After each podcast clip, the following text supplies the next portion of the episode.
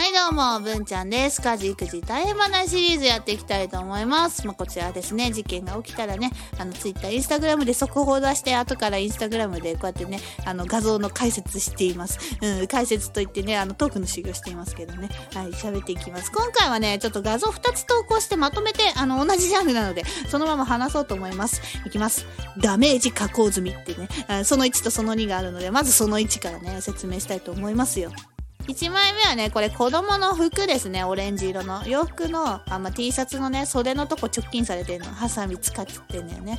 うん。でさ、あの、ハサミをさ、使いたいんでしょうね。うん、使う場所よね。紙を使ってくれ。折り紙とか、色画用紙とか、あの、古新聞とか厚紙捨てるようなやつ、あそこ切ってくれって、もうなんで服切っちゃったんだろうって。これね、しかも気に入ってた服なんですよ。うん。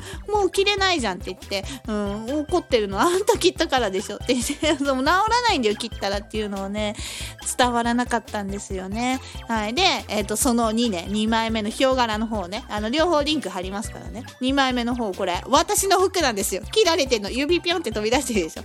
これすごい気に入ってたのよ。あの、8月、夏休みの写真なんですけど、その直前の7月のセールで、ヒョウ柄の派手なの見て、うん、うわ、着たいと思って買ったんですよ。結構、私にしては、あの、高い値段で 買ったのに、一月でこうやられて、ショックですよね。でも、背中だし、あの、これ1枚で着ないんですよね。上にもう1枚羽織るとか、うん、してるので、まだ着てます。穴塞がず。もうダメージ加工として、あの、言い張ろうかなって思って。なんか穴が開いた服平気で着れるってどうなんですかね。うん、あの、ダ ダメージ加工じゃなくて、これも明らかにダメージ加工じゃなくてダメージでしょ。